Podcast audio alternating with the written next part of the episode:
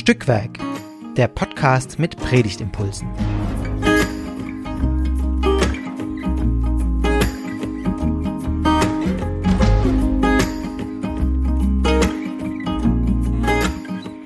Herzlich willkommen zu Stückwerk, dem Podcast mit Predigtimpulsen. Hier unterhalten sich jede Woche zwei Personen über einen Predigtext, nämlich über den, der in zwei Wochen laut der EKD Perikopenordnung gepredigt wird. Und wir machen das, weil wir hoffen, dass sich dadurch Gedanken anstoßen, die euch dabei helfen, eine Predigt zu schreiben oder die euch darauf vorbereiten, wenn ihr vorhabt, den Gottesdienst zu besuchen. Mein Name ist Karina Deutschle. Ich bin jetzt, glaube ich, zum dritten Mal hier zu hören oder zum vierten Mal schon. Ähm, diesmal in der Funktion des ähm, der Moderatorin sozusagen. Ich bin seit neuestem im Redaktionsteam und mir gegenüber sitzt ohne dass ich ihn gerade sehen kann. Jonathan Steinestel, du bist zum ersten Mal heute dabei. Hallo. Ja. Hi, schön, dass ich dabei sein darf und mit dir ein bisschen über einen Text nachdenken kann. Ja, Jonathan, magst du ähm, mal zwei Sätze noch zu dir sagen und vielleicht auch dazu, ähm, woher wir uns kennen? Ja, gerne. Also ich bin Vikar in Ostfildern in Chemnat. Das jetzt auch schon seit zwei Jahren, also in der letzten Runde und bin ein Kollege von dir, Carina. Und ähm, ja. wir kennen uns natürlich aus dem Vikariat, aber auch schon aus dem Theologiestudium. Wir haben gemeinsam unser Examen in Tübingen gemacht und hatten da mhm. mehr miteinander zu tun in der Examenslernzeit. Wir waren eine Lerngruppe zusammen. Das war eine sehr schöne Sache. Ja, unter anderem auch in AT, ne? Genau. ja, und ich konnte dich dafür gewinnen, hier einmal mitzumachen. Richtig schön, Jonathan. Und wir dürfen uns heute unterhalten über einen ähm, Vers, denn wir haben uns entschieden, für diese Folge die Jahreslosung auszuwählen und uns deshalb gegen Lukas 4 entschieden, was ja Perikopentext für den ersten ersten gewesen wäre. Aber wir haben uns so ein bisschen umgehört und viele von euch, viele von unseren Kolleginnen und Kollegen werden irgendwann mit der Jahreslosung auf jeden Fall zu tun haben. Vielleicht auch nicht oder vielleicht nicht in dem Gottesdienst am ersten ersten, aber dann äh, vielleicht für irgendeine Andacht im KGR oder vielleicht auch was Geschriebenes für den Gemeindebrief, wie auch immer. Deshalb haben wir uns dazu entschieden, dazu eine Folge aufzunehmen.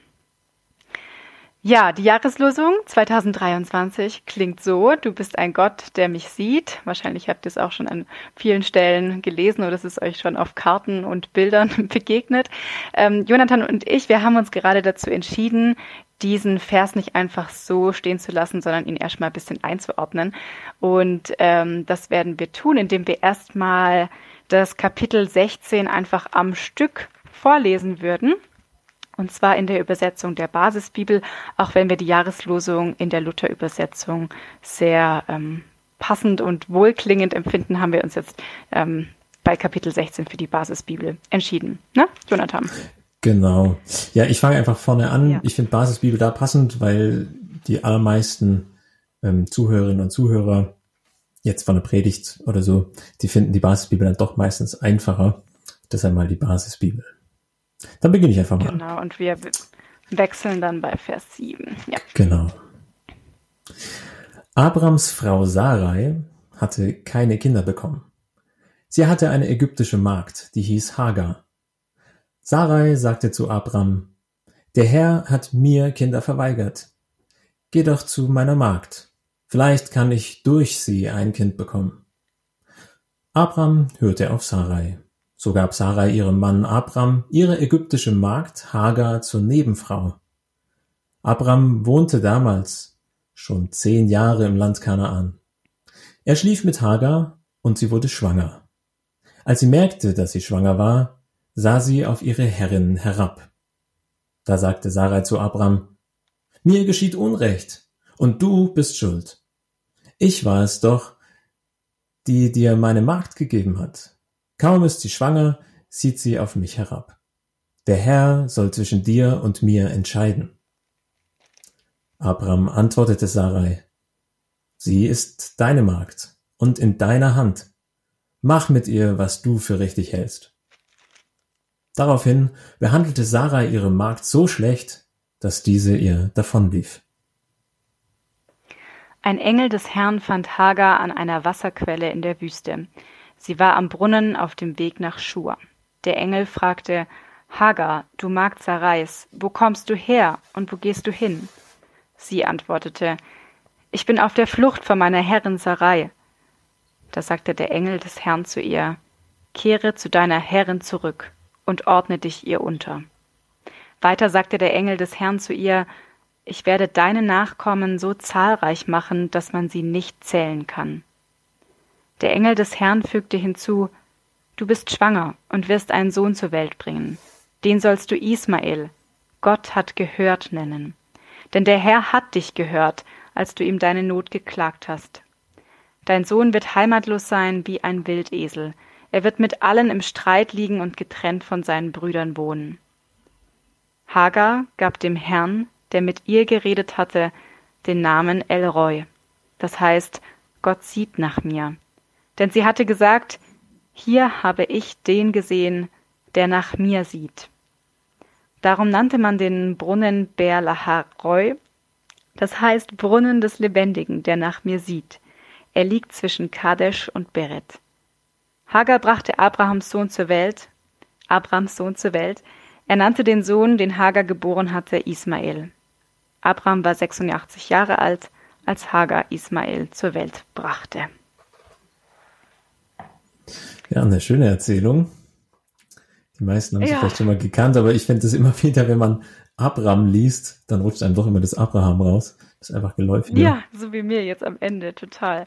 Ja, es ist eine schöne Geschichte, eine dramatische Geschichte, finde ich. Und eine, die auch ganz viel in mir aufwirbelt. Ja. Also ich, ja, kann ja direkt mal einsteigen. Ich bin gerade wieder drüber gestolpert, wie einfach der Engel zu ihr sagt, geh zurück zu deiner Herrin und ordne dich ihr unter. Ähm, das ruft so viel Widerstand in mir zumindest erstmal hervor. Und man denkt, meine Güte, in der Geschichte, ja, da geht's um, um Macht und um Machtwechsel und um Ohnmacht und um die Umwandlung von Machtgefällen, aber es, es geht erstmal ganz schön heiß her, finde ich. Ja, das ist so eine kleine Soap in Kurzform. Ähm, mhm. Irgendwie auch so viele Motive, die, die vielleicht für uns heute nicht mehr so ganz für alle zugänglich sind. Also dieses riesige Bedürfnis nach Schwangerschaft und dass man ein Kind bekommen kann. Ähm, und dass man sich dann erhebt als Frau, wenn man schwanger ist, gegenüber einer anderen. Ähm, das muss ich sagen, habe ich jetzt in meinem direkten Umfeld so auch noch nicht erlebt, aber ist ja immer wieder ein Motiv im Alten Testament. Das, ja, das stimmt. Und das wäre vielleicht schon mal ein erster Punkt für eine Predigt, dass man da irgendwie so einen kurzen, ja, sozialgeschichtlichen oder historischen Hintergrund irgendwie mal äh, gibt, ne? Also was Kinderlosigkeit eben in der Väterzeit so bedeutet hat.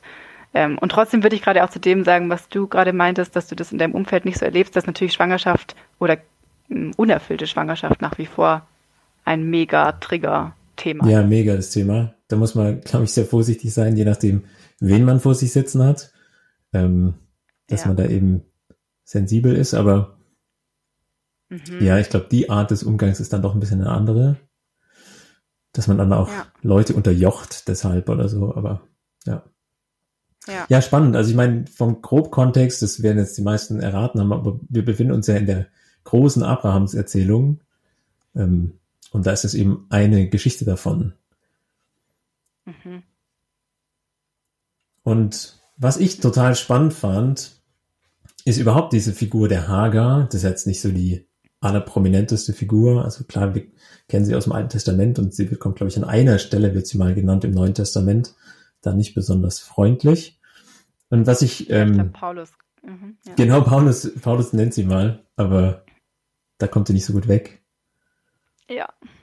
Und was ich bei der Vorbereitung gelesen habe, fand ich aber nochmal richtig spannend und das äh, würde ich gerne euch zitieren. Ich habe einen, es gibt einen Vibilex-Artikel, ähm, über Hagar. Der lohnt sich mal zu lesen, wenn ihr euch mit der Figur mehr auseinandersetzen wollt oder auch über sie predigt. Und ähm, da ist ein spannendes Motiv, äh, wird er genannt. Und zwar das umgekehrte Exodus-Motiv. Ähm, das würde ich mal kurz zitieren aus dem Artikel. Da heißt es, Genesis 16 variiert aus israelitischer Perspektive die Exodus-Thematik unter umgekehrten Machtverhältnissen als heilsame Medizin gegenüber jedem Erwählungsdünkel. Die Ägypterin Hagar findet ihr, in Anführungsstrichen Ägypten, im Haus Abrams und Saras, flieht in die Wüste und wird hier von Gott gefunden und errettet. Sie ist die erste Frau der Bibel, die einer rettenden Gottesbegegnung gewürdigt wird und die einzige Frau, die von Gott selbst eine sogenannte Väterverheißung erfährt. Die für die Abraham-Geschichte typische Verbindung von göttlicher Zumutung und göttlicher Errettung wird auch von Hagar erzählt. Also das fand ich, Zitat Ende, das war ich eine total spannende Beobachtung, dass es in dieser Geschichte, wo wir irgendwie merken, ähm, da wird eine Frau weggeschickt und im Groß-Abraham-Erzählungskontext gibt es dieses kleine Motiv, ähm, wo so gegen diesen Erwählungsdünkel was gesagt wird, also dass die Ägypterin ähm, ihr Ägypten in der Familie von Abraham findet. Das fand ich irgendwie ein ziemlich schönes Fündlein in dem Text. Mhm. Mhm. Und das wäre was, was du in der Predigt einfach so ein bisschen erklärend ähm, reinbringen wollen würdest, oder würdest du sagen, das hat für dich auch noch einen ähm, ja, einen, einen Bezug irgendwie zur Lebenswelt der Hörerinnen und Hörer? Oder du würdest einfach sagen, das ist irgendwie so interessant, einfach mal darauf hinzuweisen?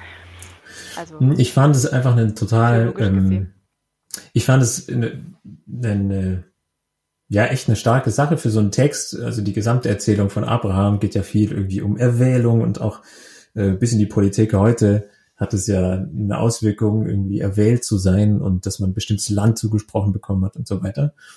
Und da kann ja so eine gewisse Hybris entstehen. Jetzt, wenn man das mal weiterdenkt, natürlich auch in jedem anderen exklusiven religiösen Ansatz, dass man irgendwie das Gefühl hat, ich bin erwählt, meine Nachkommen sind's. Und mhm. das schon in, am Anfang von so einer, von so einer Großerzählung da ein bisschen was quergestellt wird und gesagt wird, ja, aber es gibt quasi eine Geschichte, die diesen Dünkel ein bisschen vorbeugt. Das würde ich jetzt vielleicht nicht auf der Kanzel so groß äh, predigen, je nachdem, wo ihr predigt und welche Gemeinde vor euch sitzt, aber wäre mal was Spannendes, was man zum Beispiel im Kirchengemeinderat sowas als Neues dazulegen kann. Also bei Leuten, die sich schon ein bisschen auskennen, die die Geschichte vielleicht kennen und so denken, ja, ja, kenne ich ja schon. Ähm, oder ähm, Pfarrerskollegenkreis oder so. Ähm, fände ich das einfach einen spannenden, spannenden Move von so einer Erzählung. Der ist mir davor einfach noch nie aufgefallen. Deshalb wollte ich teilen. Mhm. Mhm. Ja. Ja, und dann ist natürlich ein spannender, also das ist so ein kleiner eingeschobener extra Motivsatz sozusagen, diese er Erzählung über Hagar. Ähm, und dieser Gottesname, den finde ich ja auch spannend. Mhm. Ähm, Elroy. Ja. Elroy. Ich habe tatsächlich mal die BHS aufgeschlagen ja. und habe auch gesehen, dass da verschiedene ähm, Varianten auch irgendwie äh, schon vorgekommen sind mit verschiedenen Partizipien und mein Hebräisch ist nicht mehr so gut, aber von ja Gott, der mich sieht und Gott, der sieht und äh, im masoretischen Text nochmal anders, ne? Gott der Erscheinung, glaube ich, kann man es übersetzen. Ja. Ja, genau. Also ich habe da auch, also mein Hebräisch ist ähm, auch nicht mehr ganz so gut, zumal es da um bestimmte Vokalisierung irgendwie geht. Wer sich dafür sehr interessiert, kann ich auch sagen, es gibt auch hierzu einen eigenen Libilex-Artikel, nur zu diesem Gottesnamen El Roy, also E-L-R-O-I. Und da wird eben gesagt, wie dieser Text gelesen werden kann und dass es eben auf zwei unterschiedliche Arten gelesen wird oder wurde. Zum einen die, die gängige Variante, wie wir es jetzt wahrscheinlich auch machen, dass man eben sagt, es hier heißt, Gott sieht mich, also sieht Hagar, dass man das als Partizip, also Gott, der mich Sehende übersetzt. Hm, die Masoreten haben aber eine andere Betonung in der Leseart gemacht und haben das so übersetzt, dass es Gott der Erscheinung bedeutet. Und wahrscheinlich, ich meine, wir wissen das natürlich nicht, aber wahrscheinlich war es für die wichtiger oder mehr besonders, dass Gott, der ja offiziell von keinem Mensch, der leben wird, gesehen werden kann. So heißt es, glaube ich, irgendwo in Exodus 33. ähm, dass der gesehen wird. Also das fanden die vielleicht so besonders, dass sie das so übersetzt haben. Genau, aber alle anderen, irgendwie Septuaginta, Vulgata und so, die legen das anders aus. Ja, ich glaube, der kommt auch nirgendwo mehr vor, so als Gottesname, oder? Nee, und ich glaube, es kommt auch nirgendwo mehr vor, dass eine Sklavin, eine Frau, eine Magd, ähm, Gott einen Namen gibt. Und noch eine Heidin dazu. Ja, ähm, stimmt. Das ist schon, ja, ein Höhepunkt in diesem Erzählstrang. Ja, auch, auch Und ich finde dieser selbstbewusst, ja, dieser Name, der Gott hier gegeben wird oder den sie Gott gibt, ähm, lädt dazu ein, irgendwie sehr seelsorgerlich vielleicht zu predigen. Also da steckt da ganz viel drin. Wenn ich mich gesehen fühle, wenn ich mich vielleicht erstmals gesehen fühle, dann werde ich von einem ähm, von einem Nobody zum Somebody irgendwie, kann man vielleicht mhm. formulieren. Mhm. Ähm, und gleichzeitig habe ich mir überlegt, steckt da auch ähm, für mich als, als Christin ein großer Appell drin, wenn ich an einen Gott glaube, der andere sieht, dann bin auch ich gerufen, mm, mit ja. meinem Blick, den ich auf andere habe, aus Nobodies irgendwie Somebodies zu machen. Und es gibt so viele Menschen, glaube ich, die sich, oder nicht nur glaube ich, es gibt so viele Menschen, die, die ungesehen sind und die sich auch ungesehen fühlen. Ja, ich denke, das ist ja auch so ein, ja. so ein, so ein göttliches Motiv, wenn man es so nennen kann, irgendwie von Anfang an. Wenn wir sagen, irgendwie, äh, ich glaube, Frank und Juli hat das irgendwo geschrieben, habe ich zumindest mal gelesen, dass er meinte, dass Elroy das kürzeste Glaubensbekenntnis äh, ist, was man so formulieren kann. Und hat sich dann bezogen auf den Schöpfergott, der die Erde angesehen hat und sie als gut bestätigt hat. Ähm, natürlich dann Jesus, ähm, der die Menschen angesehen hat, so wie sie sind, mit Aufmerksamkeit, Mitgefühl und Liebe und sie wahrgenommen hat in den Situationen, wo sie waren und uns Gott dann angesehen hat im, im Heiligen Geist. Also, dass man da sagen kann, okay, dieses Elroy ist auch so ein super, also natürlich ein Gottesname und die Namen sind ja immer irgendwie so eine Zusammenfassung von der Identität und damit auch ein Bekenntnis von Hager, aber auch ein Bekenntnis von uns dann, wenn wir das übernehmen. Mhm. Ja.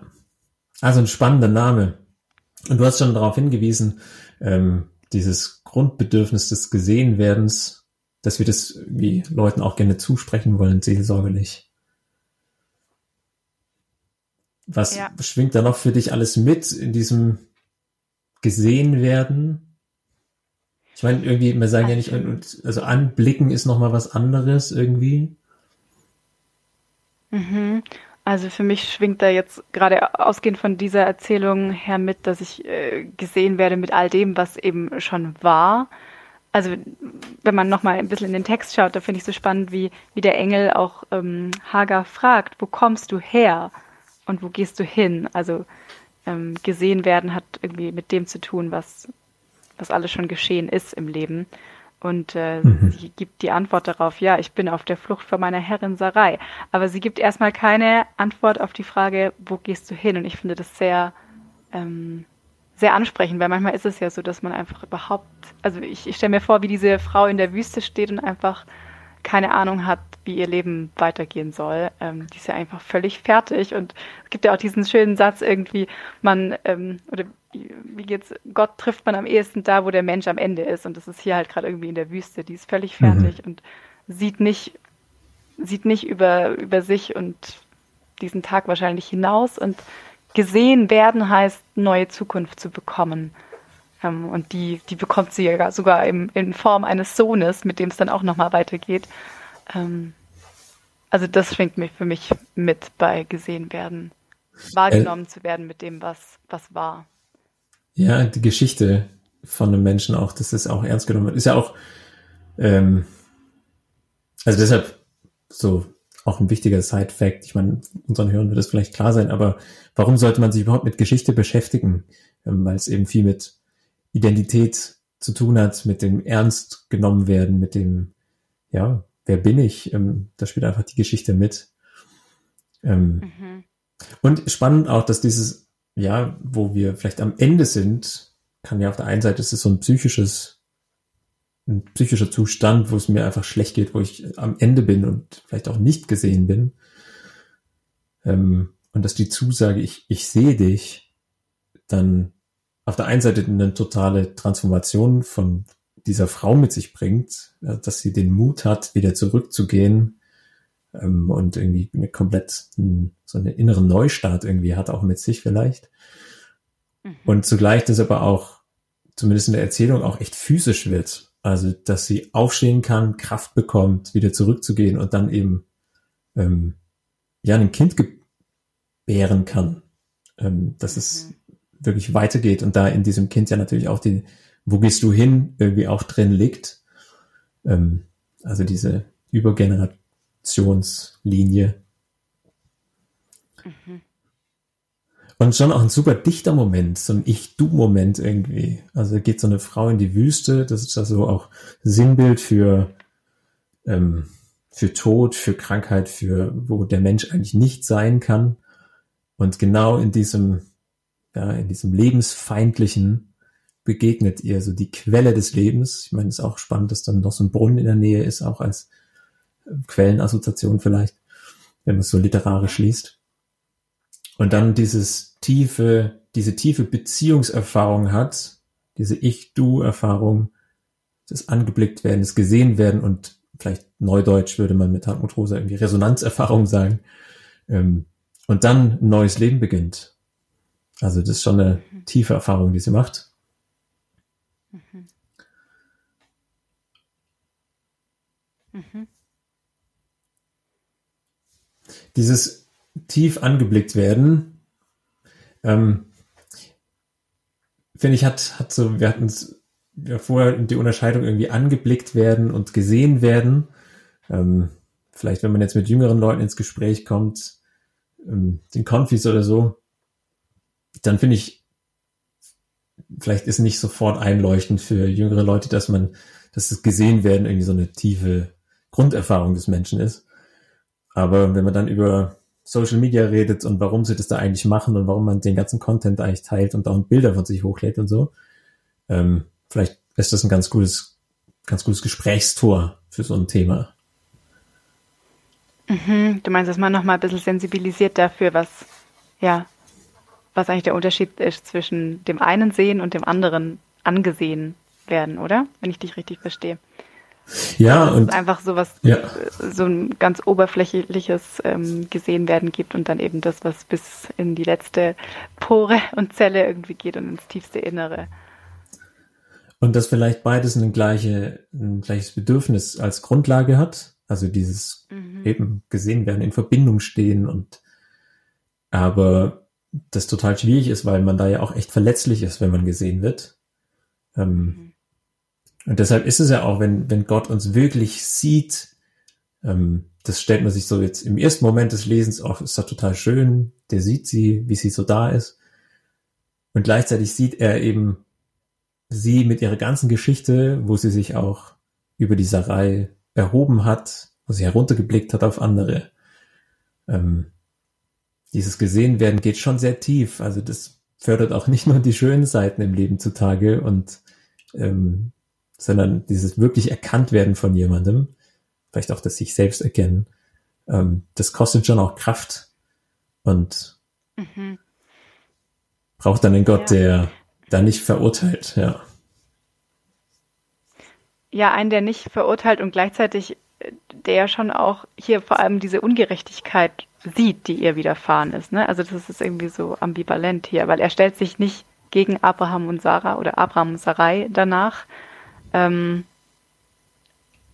und befähigt trotzdem Hager zu einem neuen Selbstwertgefühl Gefühl und zu einem neuen Mut, ähm, zu ja. einem neuen Auftreten.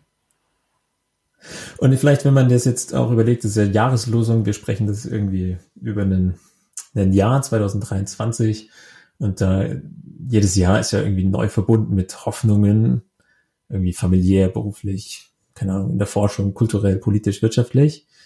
Ähm, aber auch natürlich mit vielen Sorgen. Also ich glaube, für viele Leute sind gerade echt auch viele Sorgen da. Einsamkeit, Jobverlust, Krieg, ähm, viele persönliche Herausforderungen. Ja, wie soll ich meine Rechnung zahlen und so weiter. Ähm, jetzt äh, glaube ich, in unterschiedlichen Abstufungen, wie, wie schwerwiegend das ist. Und auch Leute, die Unterdrückung, also Unterdrückung erfahren, entweder im Job oder äh, wirklich auch zu Hause. Also ich meine, das Thema häusliche Gewalt und so ist leider, leider auch bei uns sehr großes Thema. Ähm, und da finde ich auch diesen, diesen Blick, der auch Ungerechtigkeit sieht und das reinspricht, diese befreiungstheologische Dimension. Ähm, je nach Kontext kann es auch mal deutlich gesagt werden, ohne dass man da den strafenden Gott so wieder rausholt, aber einfach diese, diese Dimension der Liebe, wenn sie auf Ungerechtigkeit trifft, dann ist es nicht lieblich, sondern kann es auch mal laut werden, dann kann es auch mal parteiergreifend werden. Ähm, mhm. Und das kann auch sehr aufrichtend sein für Leute, die in dieser, in so einer Situation stecken. Ja. Wobei ich dann sagen muss, ich reibe mich immer noch an diesem Vers 9. Der Engel, der einfach sagt, kehr zu deiner Herrin zurück und ordne dich hier unter. Das, das, das, das crasht für mich nach wie vor. Ja. Das, was ich so gerne hören würde in dieser Geschichte, weil ja, man könnte sich halt auch vorstellen, keine Ahnung, hier, ähm, weiß nicht, Hagar trifft jetzt irgendeinen, äh, weiß ich nicht, reichen Mann und geht dann mit ihm fort in ein neues So die, die schöne Klischeegeschichte. Aber so ist es halt nicht, gell? Ja, also, nee. Ja. Und es bleibt ja auch so ein bisschen Weil, ob, verworren. Genau, objektiv ändert sich ja nichts an ihrer Lage. Das finde ich auch nach wie vor äh, ja spannend an dieser Geschichte, weil objektiv ändert sich es nicht, aber sie macht eine Erfahrung durch diesen erstmal durch diesen Boten, der ihr da irgendwie begegnet und der sie zum ersten Mal irgendwie anredet, auch als Hagar, macht sie eine Erfahrung, die sie danach oder die danach, die sie danach anders auf ihr Leben blicken lässt, scheinbar. Ja. Also ich glaube. Man könnte ja auch erstmal sagen, wenn man diese, äh, entschuldige mich, die ich hier so unterbreche, man könnte ja erstmal sagen, wenn man diese Losung hört, Jahreslosung, du bist ein Gott, der mich sieht, dann könnte man auch erstmal fragen, ja, und was bringt's mir? Gott sieht mich, ja super ähm, da ändert sich ja erstmal gar nichts durch. Und diese Frau macht aber scheinbar die Erfahrung, dass sich dadurch ja irgendwie alles ändert. Ja, weißt ich, du, was ich meine? Ja, und es ist spannend, ich, vielleicht ist es auch ähm, tatsächlich nochmal ein anderer Kulturkontext. Ähm, wir denken erstmal, sie kehrt zurück, ja toll, und dann ist sie da wieder. Es wird dann nicht weiter, glaube ich, berichtet, mhm. wie jetzt der Umgang ist. Aber allein, dass sie ähm, da einen Sohn gebiert und der dann wiederum äh, ja, zum neuen Stammvater wird sie sozusagen die, die, die Stammmutter ist, ähm, ist jetzt aus einer individualistischen Perspektive vielleicht jetzt nicht der große Wurf, also für sie als Einzelperson. Aber auch da wieder, wenn wir blicken, wo gehst du hin, dass ihre Identität sozusagen auch in einer größeren Linie gelesen wird, dann hat sich für sie schon super viel verändert. Ähm, vielleicht ist es auch nochmal so eine, eine Kulturbrille, die jetzt für uns, wenn man nur auf sie als Einzelschicksal schaut, für sie jetzt nicht der große Win ist. Aber ja, müssen wir mal mit Leuten sprechen, die sich irgendwie mit der, mit, mit so einer Kultur mehr äh, identifizieren. Mhm. Wenn es das heute so noch gibt. Ja. Mhm. Ja, was, mir noch, was jetzt ganz spannend noch ein bisschen anderer, äh, anderer Gedanke kommt zum Thema irgendwie auch, wo, wo gehst du hin, ähm, wo kommst du her, ähm, dieses immer gesehen werden, wir denken vielleicht, ja, okay, ähm, kennen wir es so aus unserem Alltag vielleicht nicht. Aber wenn wir mal über unseren, über unseren digitalen Fußabdruck nachdenken, da werden wir auch immer gesehen. Ähm, mhm. Und da werden, aber da wird sozusagen nicht die, die Geschichte von uns gesehen und wohlwollend betrachtet, sondern wir werden gesehen, ausgelesen und dann eigentlich zum Objekt gemacht, also zum Mittel, nicht zum Selbstzweck, sondern wir, wir sind dann der Konsument oder der Wähler, wenn man es politisch ähm, betrachtet, äh, wo wir auch mhm. immer gesehen werden, aber eben nicht unter dem Blick der Liebe, sondern um den, unter dem Blick der, ja, der Vermarktung oder des Gebrauchens, ja. der Verzweckung. Auf jeden Fall kein Blick, der uns besonders frei macht, sondern durch die Werbung, die uns danach angezeigt wird oder was auch immer eher, eher ja, äh, unfrei macht. Das stimmt. Ja. Ja, das ist jetzt vielleicht ein bisschen eine, eine, ein querer Gedanke zu dem, was wir gerade diskutiert haben, aber mir so als Assoziation gekommen. Ja. Mhm. Ich meine, das gesehen, gesehen werden und vor allem das Gefühl, gesehen zu werden, ähm, merken wir, wenn es nicht so ist, äh, wie, wie schlimm das ist. Also Menschen, die nicht, sich nicht gesehen fühlen, das ist wahrscheinlich so die Grundlage für jede Form von Extremismus. Ähm, ja. Deshalb hat es auch eine gesellschaftliche Dimension, ähm, dieses gesehen werden und dieses Gefühl, gesehen zu werden. Okay, jetzt haben wir, jetzt haben wir ganz schön viele, äh, ganz viele Assoziationen gehabt und auch ähm, Sachen, auf die man Bezug nehmen kann, wenn man jetzt mit unterschiedlichen Leuten ins Gespräch kommen will. Entweder mit theologisch versierten Leuten, die sich schon auskennen, oder mit jüngeren Leuten. Ja, da entweder am 1.1., am Tag des Gottesdienstes oder vielleicht mal im Rahmen einer Andacht. Ähm, Vieles haben wir angerissen, mehr oder weniger konkret sind wir geworden, aber wir sind auf jeden Fall zeitlich schon am Ende dieser Folge. Jonathan, mir hat es äh, Freude bereitet, mit dir zu sprechen, so wie immer. Ja, danke. Ich hoffe, für dich war es auch ein, äh, ein guter Start und vielleicht hören wir uns hier bald mal wieder. Und ja, wir hoffen, dass euch einiges von dem, was wir gesagt haben, angeregt hat. Und wenn ihr noch weiter denken, weiter diskutieren wollt, dann könnt ihr das gerne machen auf stückwerk-podcast.de. Da findet ihr auch alle Folgen, die schon mal aufgenommen wurden. Könnt auch kommentieren. Ihr könnt uns außerdem auf Instagram folgen, at Stückwerkpodcast. Und diesen Podcast könnt ihr überall dort abonnieren, wo es Podcasts gibt, auf Spotify, Apple Podcast und so weiter. Und wir freuen uns natürlich darüber, wenn ihr weitererzählt von Stückwerk und und ja, uns eine gute Bewertung hinterlasst. Alles Gute und bis bald. Tschüss. Tschüss, Jonathan. Ciao.